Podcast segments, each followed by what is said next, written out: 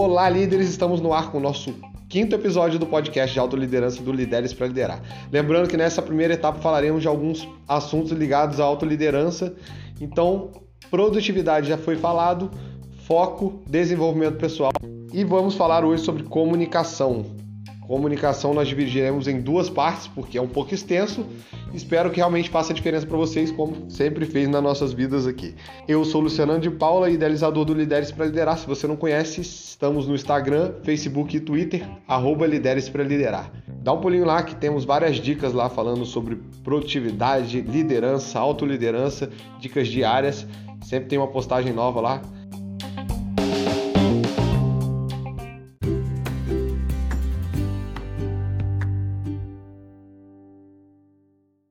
Então vamos falar sobre gestão de comunicação. Iniciamos com os modelos. Modelo de comunicação.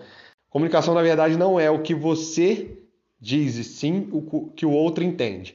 Muitas vezes as pessoas falam assim: ah, eu já falei, ele que se vira para entender, mas na verdade não.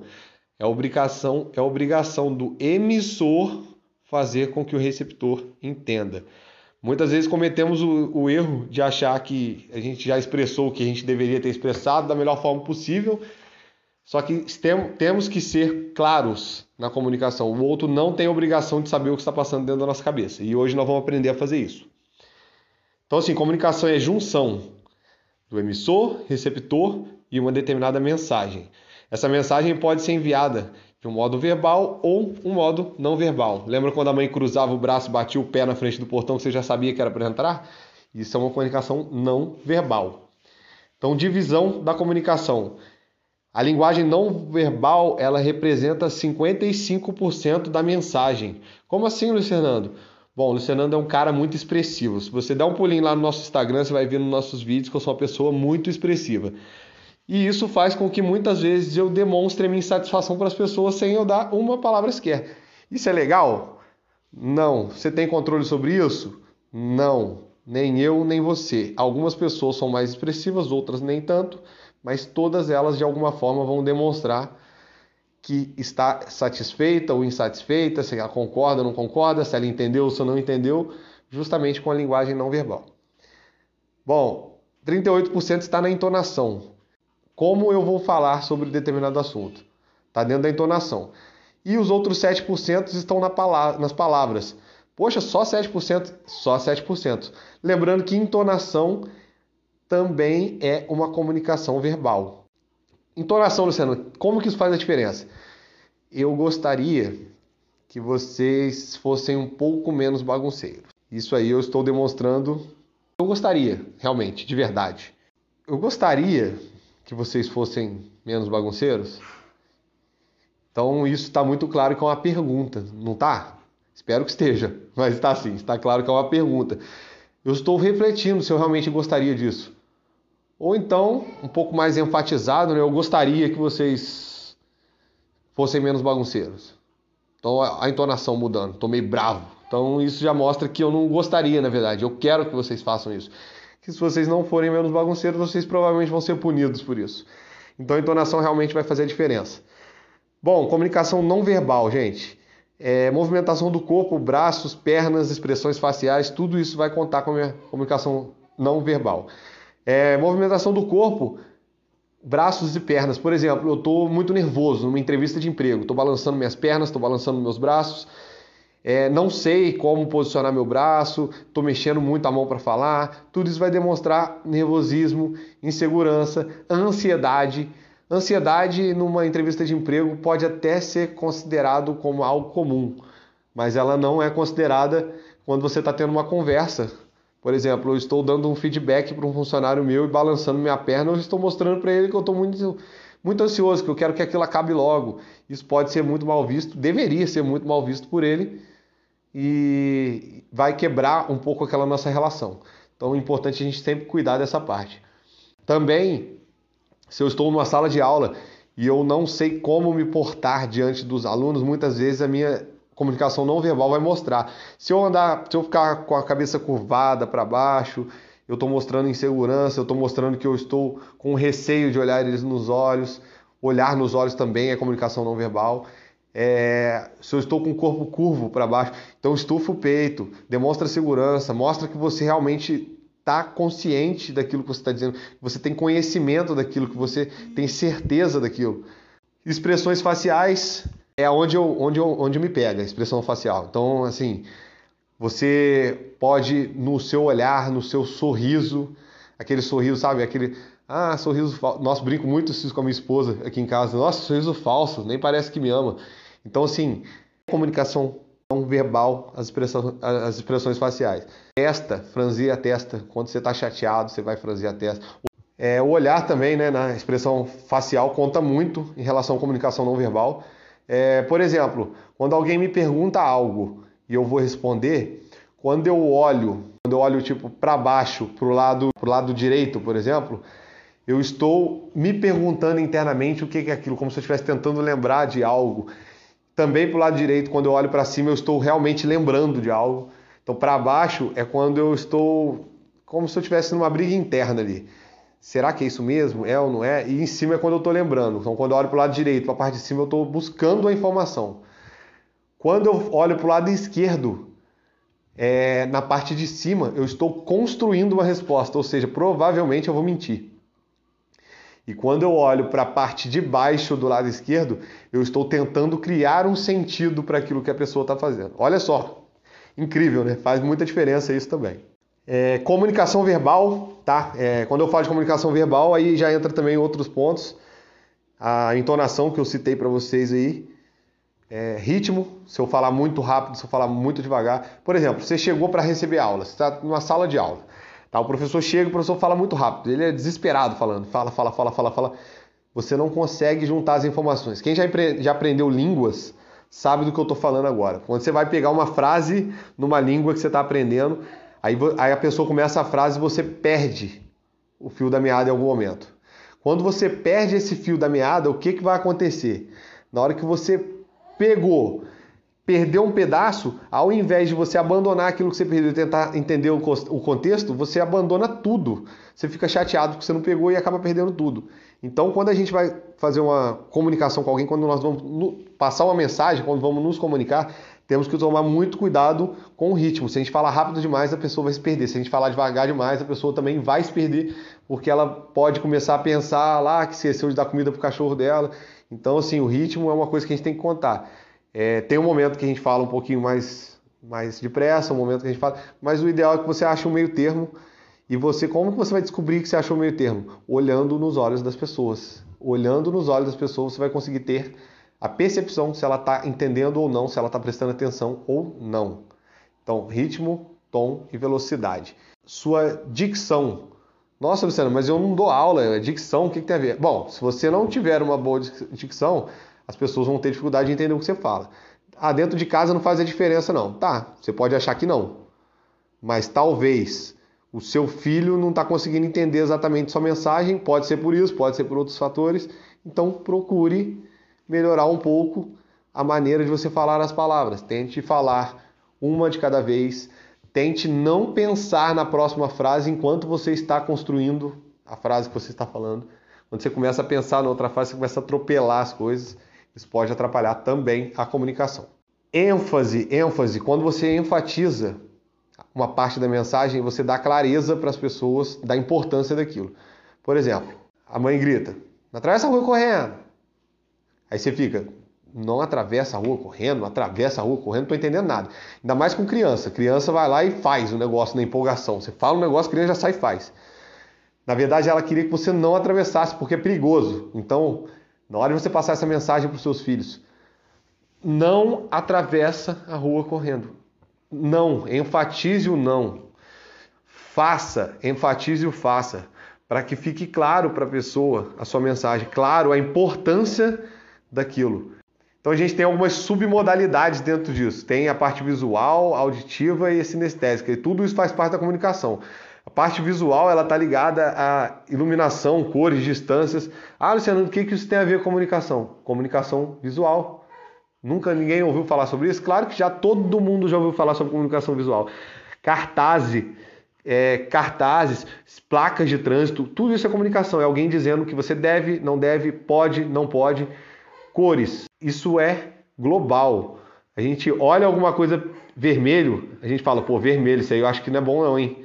Não é verdade? Sinal vermelho, pare. Sinal a, a, amarelo, atenção. Sinal verde, pode seguir. É muito claro isso para todo mundo. Você aprende, você cresce vendo isso, né? Então fica muito claro. Uma outra submodalidade dentro da audição, é, a gente já citou aqui, né, que é, é tonalidade, ritmo e volume, é, que seria o ritmo de você dizer as coisas, a entonação, a ênfase, clareza ao dizer algo, né? clareza na mensagem que você precisa passar, localização, você dizer onde está aquela coisa, onde você precisa buscar. Ah, pega tal coisa para mim. Eu posso ficar lá procurando a tarde inteira. Ou então você fala para mim, pega para mim aquela roupa ela está na gaveta, na segunda gaveta do armário, no, no, nas portas do meio do armário. Olha só, sensacional. Eu vou pegar, abrir o armário, segunda gaveta, achei a camisa branca que tinham falado para mim que era para pegar. Então, assim, se você localizar, fica muito mais fácil para a pessoa entender. E submodalidade sinestésica, temperatura, pressão, localização. Mas o que, que isso tem a ver com a comunicação? Isso vai fazer com que tenha ênfase. Por exemplo, a mãe vira e fala bota o casaco, leva o casaco. Aí você vai lá, olha, tá um sol, você não vai dar muita é, importância porque ela tá falando. E aí depois vai lá, não sei o que, que a mãe faz, né? Que vai lá e cria uma nuvem, começa a chover e fica frio depois que você não levou o casaco. Mas a importância, tá? De temperatura, de visualização para você entender realmente a clareza daquilo. Porque se sua mãe falasse, leva o casaco e você já sentisse o frio, já tivesse frio, você não ia questionar se ia pegar e levar. Então isso também vai fazer com que a comunicação tenha mais força, mais clareza. É, barreiras da comunicação. Vamos falar sobre algumas barreiras que temos nas comunicações e essas barreiras podem ser causadas tanto pelo emissor sozinho, o receptor sozinho, o emissor com o receptor e também barreiras no ambiente. Nossa, Luciano, mas tudo isso pode causar barreira? Claro, tudo isso pode. Por exemplo, o emissor. Uma linguagem não adequada pelo emissor pode fazer com que as pessoas não entendam exatamente isso. Como assim? Vou dar um exemplo aqui. É, gírias, tá? Eu, eu, eu, falava muitas gírias na minha, na minha adolescência.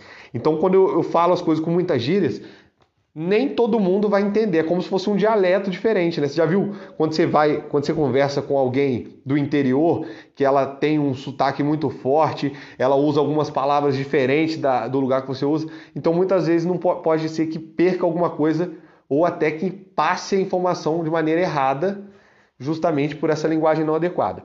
Ah, mas é errado falar gíria, é certo? Não, não é que é certo ou errado. É que depende do ambiente que você está. Se eu pego um palestrante executivo e coloco numa, num, num projeto social na, periferia, na periferia para ele poder falar sobre é, finanças, ele vai falar sobre finanças com aquelas pessoas. Se ele não conseguir adaptar a linguagem dele para aquelas pessoas, as pessoas não vão entender com clareza a mensagem deles. Ou se eu pegar um cara do subúrbio também, lá da, da periferia, para poder dar uma palestra dentro do ambiente executivo, executivo numa parte que ele é muito bom, ele vai falar sobre como ele se reergueu e venceu na vida na maior dificuldade. Então, assim, às vezes ele vai ter muita gíria e ele vai ter muita dificuldade também de passar aquela mensagem para os executivos, tanto de um lado quanto do outro. Outro ponto é insegurança. Se eu não tiver certeza e segurança sobre aquilo, isso pode realmente causar um, um problema na comunicação. É, eu muitos anos dei aula sobre liderança, sempre trabalhei com liderança. Fui líder muitos, muitos anos. Hoje eu, eu, eu ainda lidero uma equipe e estudo liderança. Então, assim, eu tenho muita segurança para falar sobre esse assunto. Por quê? Porque ela faz parte do meu dia a dia, do meu cotidiano. Se não fizesse parte, eu não teria tanto. Por exemplo, se eu for pegar e sentar com vocês para a gente conversar sobre finanças hoje, eu não tenho tanta segurança como eu vou falar sobre liderança. Então, se eu sentar para falar com líder, é, com você, se eu sentar, então se eu sentar para falar com vocês sobre liderança, com certeza eu vou passar mais confiança para vocês e vocês vão me escutar, vão me entender muito melhor do que se eu estivesse falando de finanças. As dúvidas que gerarem, eu vou ter muito mais know-how para poder responder. E isso vai fazer com que nossa comunicação seja mais clara. O tom de voz também é, não é eu falar alto, baixo, gritar ou não gritando. Tem gente que fala assim, não adianta gritar que eu não sou surdo. Exatamente isso. O tom de voz ele precisa ser um tom é, adequado para aquele momento, tá? Se eu estou no ambiente com ruído, eu vou precisar falar mais alto. Se eu estou no ambiente silencioso, eu posso falar mais baixo. Se eu estou falando sobre determinado assunto sem, sem muita importância, eu posso manter um, um, um tom contínuo. Se eu estou falando sobre alguma coisa e eu preciso enfatizar alguma situação, eu preciso aumentar o meu tom em determinado momento. Uma dica para vocês referente a isso: quando você está numa sala de aula, estou lá na faculdade estudando, e aí o professor começa a falar, na hora que ele começa a aumentar o tom e dá uma pausa igual eu fiz agora, quer dizer o quê? Que aquilo que ele está falando provavelmente tem muito mais importância do, da, do que do resto das coisas que ele falou. E aí, é aí que a gente pega as dicas de questão de prova. Nessa situação, quando ele dá essa alterada no tom de voz e uma pausa. Seguiu de uma pausa, você pode ter certeza que ele quer que você enfatize aquilo, que você guarde aquilo que ele está falando. Então, o momento da mensagem também, né? É, pode ser uma barreira do emissor. Por exemplo, o emissor vai lá e passa a mensagem para você no momento que você está disperso. Ele precisa entender o momento da mensagem. Então, cabe ao emissor realmente fazer isso. Por exemplo, é, eu sou o emissor, tá? Eu estou no momento que eu, eu acabei de reparar que eu estou com um funcionário com a cabeça nas nuvens. Tá? Eu estou olhando lá para ele, eu vi. Ele acabou de desligar o telefone, onde ele estava conversando de uma maneira bem ríspida com a esposa dele. Então eu percebi que ele está no momento ali que ele está com a cabeça nas nuvens, está pensando é, em, sobre aquela discussão que ele teve. Eu vou chegar e vou passar uma missão para ele nesse momento? Não, não vou, porque eu vou passar a tendência que ele realmente não consiga entender o que eu quero que ele faça, ou então ele não vai conseguir fazer pela dificuldade que ele está passando no momento. Então você entender o momento da mensagem também faz parte do emissor, tá? É, uma barreira da comunicação, quando é voltada para o receptor, a gente tem a falta de receptividade. Ó, essa parte eu vou cortar, não. Receptividade, tá? É quando o, o, receptor não está propício àquela mensagem. Não está propício por vários motivos. Pode ser porque ele estava brigando com a, com a, esposa naquele momento, pode ser porque ele não acredita em você, pode ser porque ele não tem confiança nas suas palavras, enfim. Isso vai fazer com que a comunicação também tenha sua dificuldade. Quando tem uma tendência dele julgar o emissor também, quando o receptor olha para ele e fala assim: Ah, esse cara aí não sabe de nada, por que, que ele está falando comigo, cara? Tá mandando eu fazer isso. Nossa, quem que é o Luiz Fernando para poder falar de comunicação comigo? Só vejo ele gritando com, com, com, com, os filhos dele na rua, gritando com a esposa dele. Bom, às vezes ele tá te dando informações que ele sabe que precisa ser feito e não consegue fazer. Então, escute, escute, entenda e aí veja se realmente filtre, veja se aquilo realmente é importante, se você pode usar de alguma forma. Eu costumo dizer que informação é sempre bom, cabe a nós saber filtrarmos ela.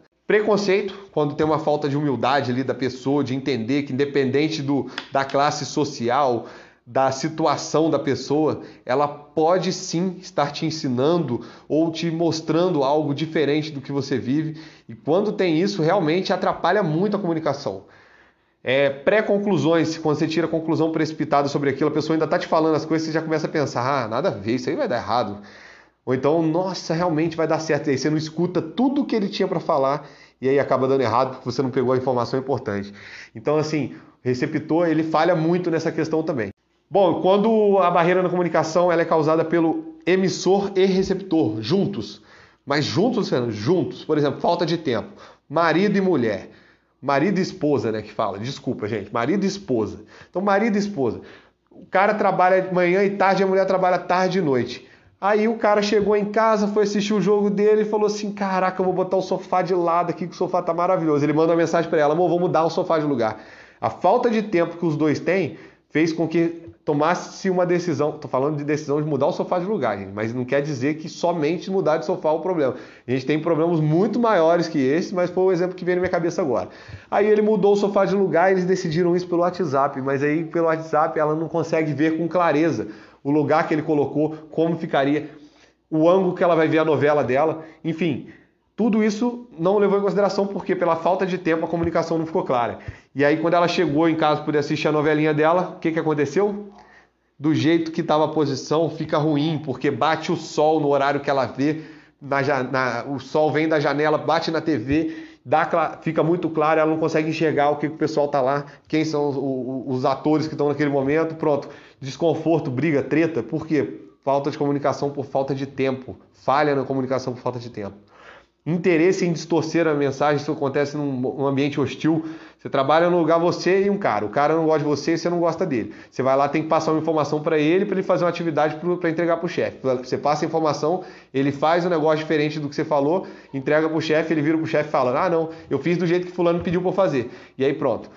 Problemas grandes através de um problema pequeno. Às vezes era uma rusguinha boba que os dois têm tiveram interesse em distorcer a mensagem por causa de um clima hostil e aí criou um problema muito maior porque vocês entregaram um trabalho errado para o chefe. Olha só. Diferença entre cargos e hierarquias. É... Mas não tem nada a ver, Luciano. Você é líder, você sempre está falando para a gente sobre a igualdade, de você abrir as portas para os seus funcionários falarem com você. Sim, tudo isso que eu falei até hoje é, não cai por terra por causa disso. A diferença entre cargos e hierarquia pode atrapalhar a mensagem, por quê?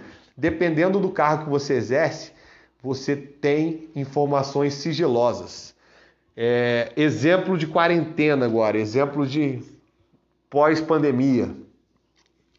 Bom, eu tenho, exerço um cargo de confiança, de gestão, e aí recebi informação antes sobre que infelizmente a gente teria que fazer alguns cortes.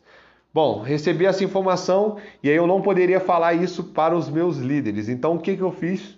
Algumas coisas precisavam ser feitas e eu precisei falar com o meu líder que ele precisava fazer tal atividade e eu não, eu não podia falar o porquê.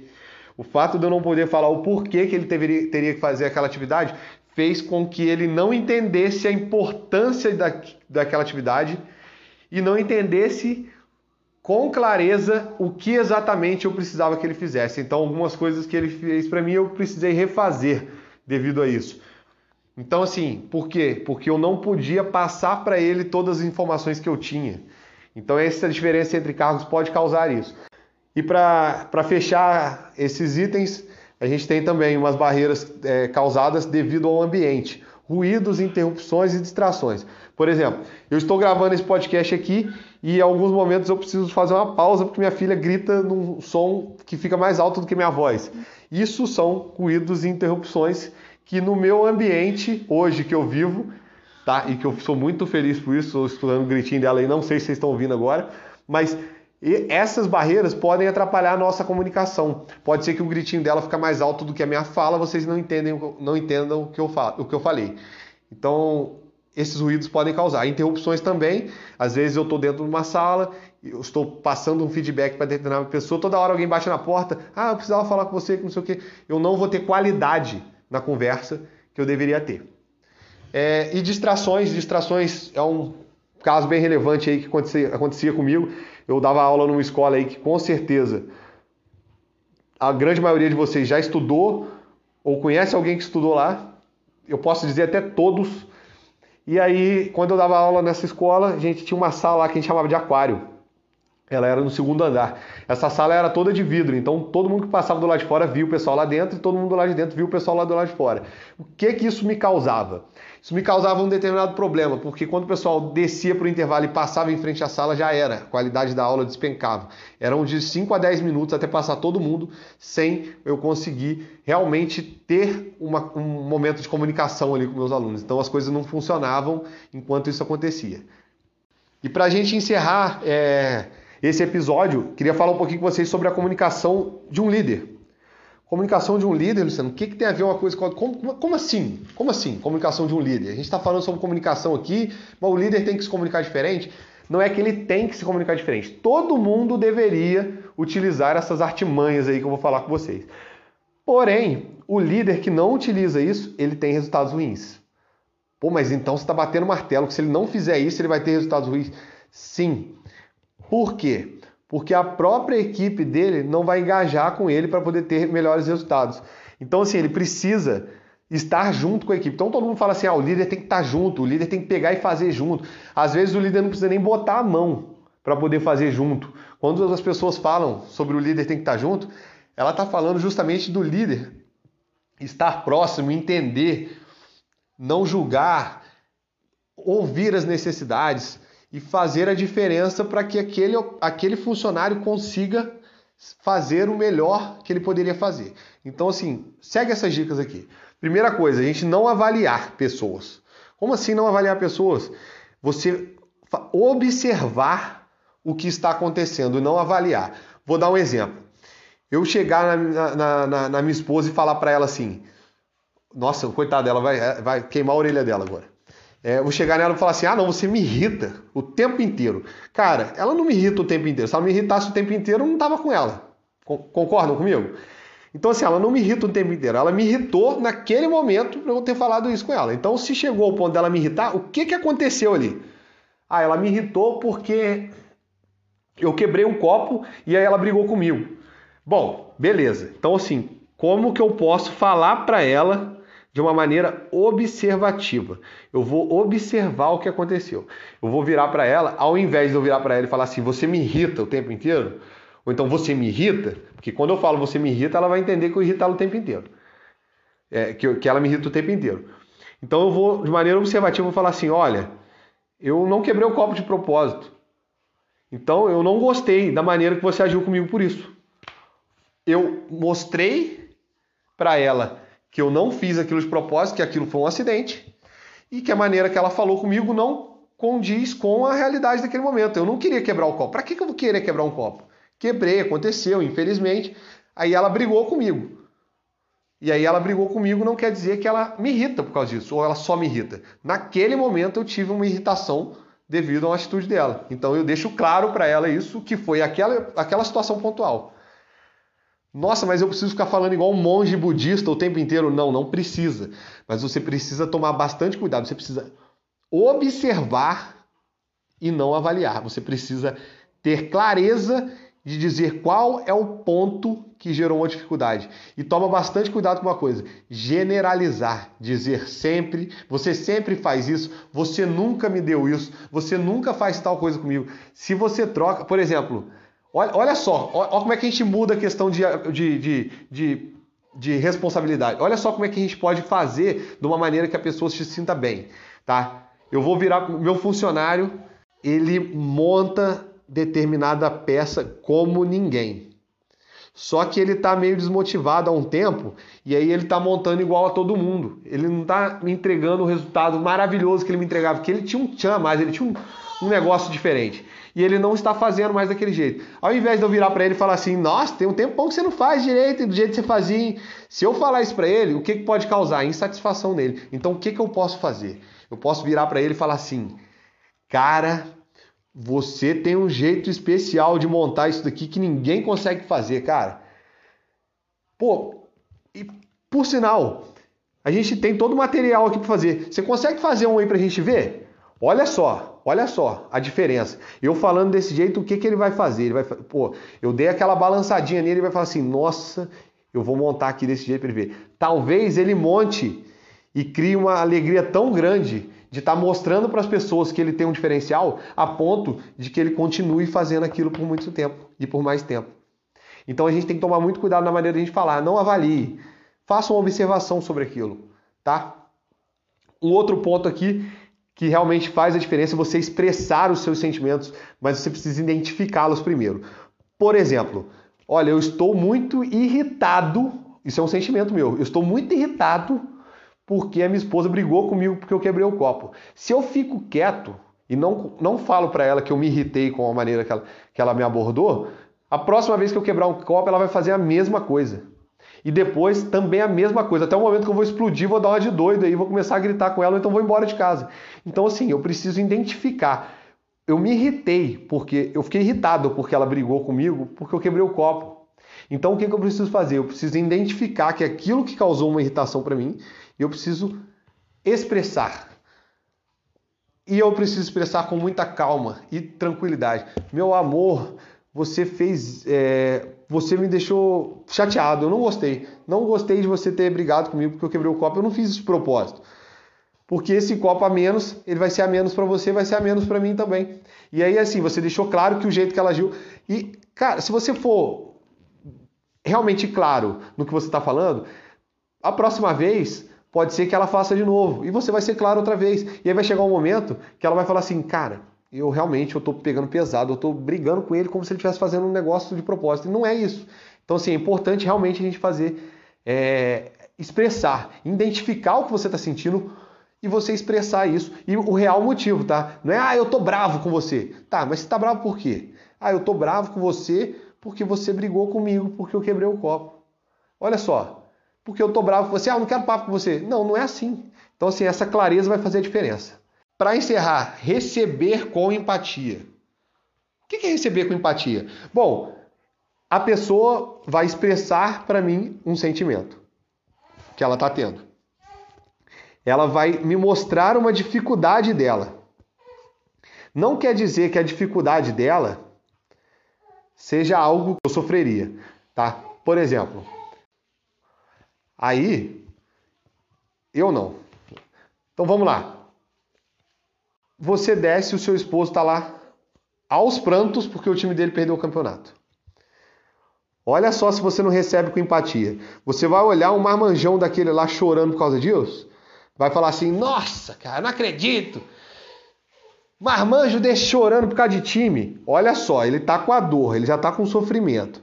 Se você recebe aquela, porque aquilo é uma mensagem, tá? Você olha para ele chorando, aquilo é a mensagem que ele tá te passando, que ele está sofrendo, que ele está tendo dificuldade. Aí você piora ainda, fala assim: cheio de gente aí morrendo por causa do coronavírus, você chorando por causa de time. Cara, eu escuto muito um, um palestrante que ele fala sobre eu honro a sua dor.